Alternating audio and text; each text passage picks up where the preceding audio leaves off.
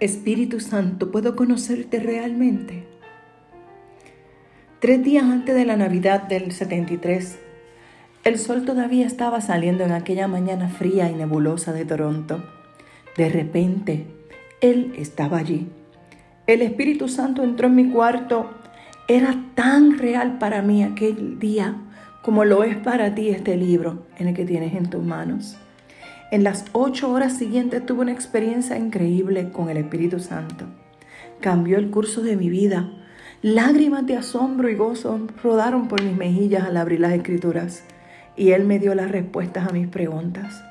Parecía que mi cuarto se había elevado al hemisferio del cielo y yo quería quedarme allí para siempre.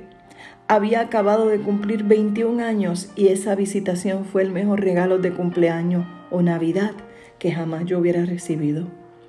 Al final del pasillo estaban mis padres. Ellos posiblemente nunca entenderían lo que estaba pasando a su hijo. En realidad, si ellos hubieran sabido lo que yo estaba experimentando, podría haber sido el punto de rompimiento de una familia que ya estaba al borde de desmoronarse. Por casi dos años desde el día que le di mi vida a Jesús, no había comunicación entre mis padres y yo. Era horrible como el hijo de una familia inmigrante de Israel. Yo había humillado a la familia rompiendo la tradición. Ninguna otra cosa en mi vida había sido tan devastadora.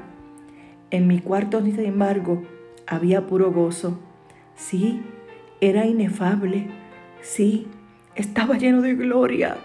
Sí, si me hubieran dicho 48 horas antes lo que estaba a punto de pasarme, yo habría dicho de ninguna manera. Pero desde ese mismo momento, el Espíritu Santo se hizo vida en mí. Ya Él no era la lejana tercera persona de la Trinidad. Él era real, tenía personalidad y ahora la quiero compartir contigo. Mi amigo, si estás listo para comenzar una relación con el Espíritu Santo que sobrepasa todo lo que has soñado posible, continúa escuchando. Si no, déjame sugerirte que cierres todo lo que estás aquí escuchando ahora.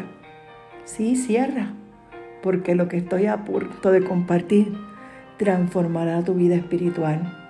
De repente esto sucederá a ti. Puede que sea cuando estés leyendo o escuchando este audio, quizás cuando estés orando o cuando vayas de camino a tu trabajo. El Espíritu va a responder esa invitación el Espíritu Santo va a llegar a ser tu amigo más íntimo, tu guía, tu consolador, el compañero de toda tu vida. Y de repente te escucharás diciendo, ay pastora, déjeme contarle lo que ha estado haciendo el Espíritu en mi vida. Vamos a comenzar a leer unas cositas que te las voy a ir dando poquito a poco. Hoy voy a leer, te voy a enviar tres audios como estos porque quiero despertar en ti esa hambre y esa sed por el Espíritu Santo. El martes, este próximo jueves y el martes, vamos a estar hablando sobre Él. Y quiero que estés en la iglesia allí con nosotros. Porque Él es presente, Él, es la forma real, él, es la personalidad que te hace saber y sentir lo que Dios tiene en su corazón. Así que quiero que seas parte de esto, iglesia. Así que no sé si tienes curiosidad, pero espero que escuches el próximo audio. Dios te bendiga.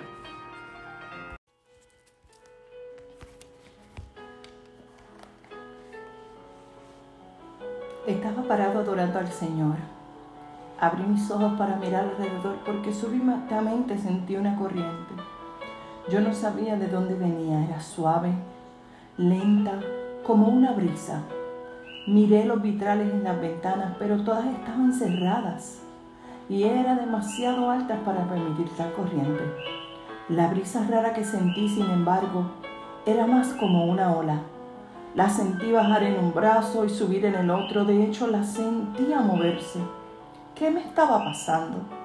¿Tendría yo alguna vez el valor para decirle a alguien lo que yo sentía?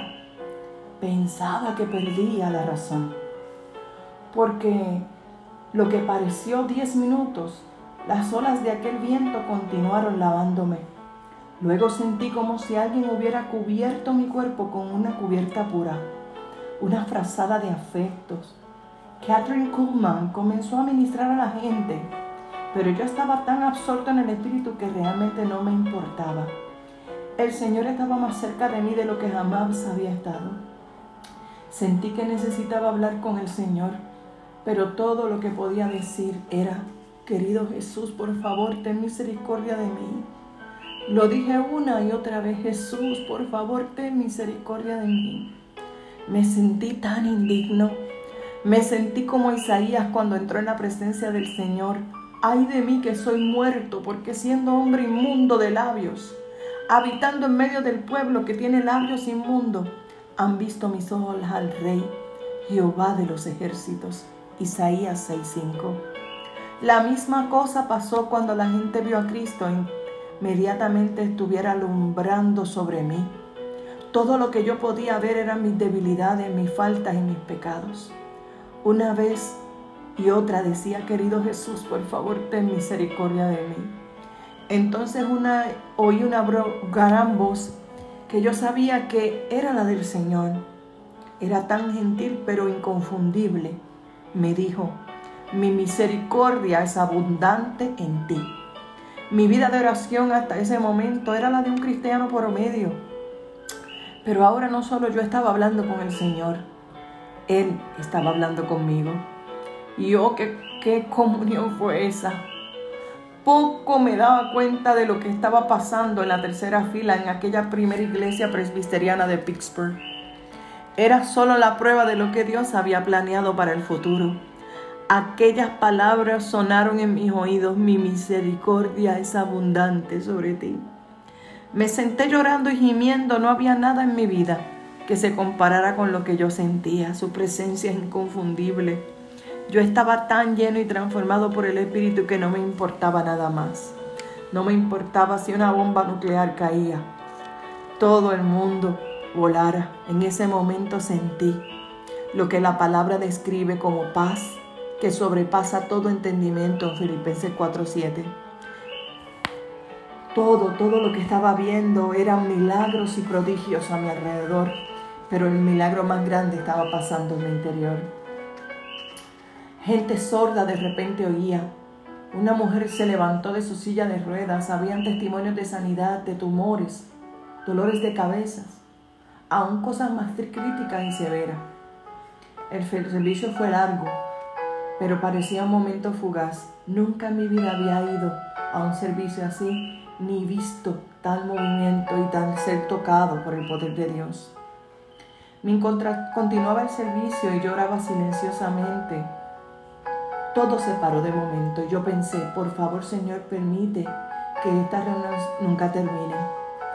Miré hacia arriba para ver a la señora Kathy Coleman con cabeza entre las manos al comenzar a sollozar, ella lloró y sollozó tan alto que todo se quedó quieto. La música se detuvo, los ujieres se quedaron pasmados donde estaban. Todo tenía los ojos puestos en ella y en cuanto a mí, yo no tenía ni idea de por qué lloraba. Nunca antes había visto a un ministro hacer eso. ¿Por qué lloraba? Me dijeron más tarde que ella no era una persona que acostumbraba a hacer eso antes. Continuó por lo que pareció ser unos dos minutos. Luego echó su cabeza hacia atrás y allí estaba ella, solo unos cuantos pies enfrente de mí, sus ojos encendidos. Ella estaba detenida mirándome. Y en aquel instante, con un denuedo que yo no había escuchado antes ni visto a ninguna persona, señaló con su dedo hacia frente, con un tremendo poder y emoción y un mucho dolor. Si al diablo mismo hubiera estado allí, seguro se hubiese echado a un lado con una sola palmada. Fue un momento de dimensión increíble. Todavía llorando, ella miró a la audiencia y le dijo intensamente y en agonía, por favor, por favor, no contristes al Espíritu Santo. Ella lo estaba implorando. Si pudieses imaginarte a una madre implorando a un asesino que no le dispare a su bebé, así era ella. Ella imploró y pidió, por favor, a sollozos, no contristen al Espíritu Santo. Aún ahora puedo ver sus ojos, era como si estuviera mirando directa hacia mí. Y cuando lo digo, no podía dejar de mirarla, podías dejar caer un alfiler en aquel lugar y escucharlo. Yo tenía hasta miedo de respirar, no podía mover un músculo. Estaba agarrado del banco frente a mí preguntándome qué pasaría después. Luego ella dijo, no entienden. Él es todo lo que yo tengo. Yo pensé, ¿de qué está hablando esta mujer? Luego continuó su ruego apasionado diciendo, por favor no lo hieran. Él es todo lo que tengo, no hieran a aquel quien amo. Nunca olvidaré esas palabras, todavía puedo recordar la intensidad de su respiración cuando ella lo dijo. En mi iglesia el pastor hablaba del Espíritu Santo, pero no así. Sus referencias tenían que ver con los dones o lenguas o profecía, no el de un amigo más personal, más íntimo, más amado. Por favor, no contristéis al Espíritu Santo. Él es todo lo que tenemos, iglesia. Él se pone triste cuando nos distanciamos de Él. Él se pone triste cuando no hacemos lo que nos manda hacer. Él se pone triste cuando soltamos lo que se nos ha delegado. Él se pone triste cuando nos dice que nos ama y nosotros creemos que estamos solos. Él se pone triste cuando continuamos pecando, cuando podemos apartarnos del pecado y nos da una oportunidad y una oportunidad. Él se pone triste cuando ponemos por primado cualquier cosa que no sea Él. Es lo que tenemos. Él es el que nos va a poner ante la presencia de Jesús. Él es el que nos va a levantar cuando estemos en el suelo. Él es todo lo que tenemos, iglesia. Esta experiencia que te estoy contando es del pastor Benigino, un hombre que Dios usa poderosamente, que el Espíritu Santo ha usado poderosamente. Y es la experiencia de un hombre que creció en Israel, donde el Espíritu Santo ni siquiera se mencionaría, a menos que no haya sido después de Cristo porque muchos todavía siguen esperando, recuerden y creen en Jesús, en que Jesús llegó por ahí, que podía haber sido un profeta más, pero la manifestación del Espíritu Santo. Muchos de ellos no creen en ella y en, una casa judía el mover del Espíritu Santo era ninguno y este judío de nacimiento y de, de religión tuvo una experiencia personal con el Espíritu Santo y desde entonces no puede hablar, parar de hablar de él y sus campañas muestran cuál es el gran llamado que, Dios le ha permitido y el respaldo del Espíritu Santo inimaginable. Así que, así como pasó con Benigín, yo quiero que pase con cada uno de ustedes, con nosotros en Renacimiento Cristiano en Aguabo y con cada persona que escuche este mensaje. No contristéis al Espíritu Santo. Continuaré relatándote, porque el motivo y el propósito de yo leerte esto es que te entusiasmes más por sentirle de cerca, por tener tu propia experiencia con Él, para que sepas que los tesoros de este mundo van a pasar y que está bien que vayamos a la universidad, que estudiemos, que trabajemos, pero que no perdamos la de perspectiva que un día todo eso va a pasar y que lo que nos vamos a, con lo que nos vamos a quedar es con lo eterno.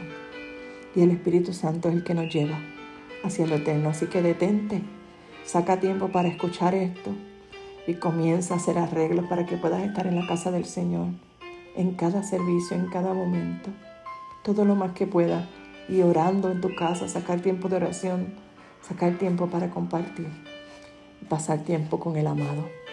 Dios te bendiga, iglesia.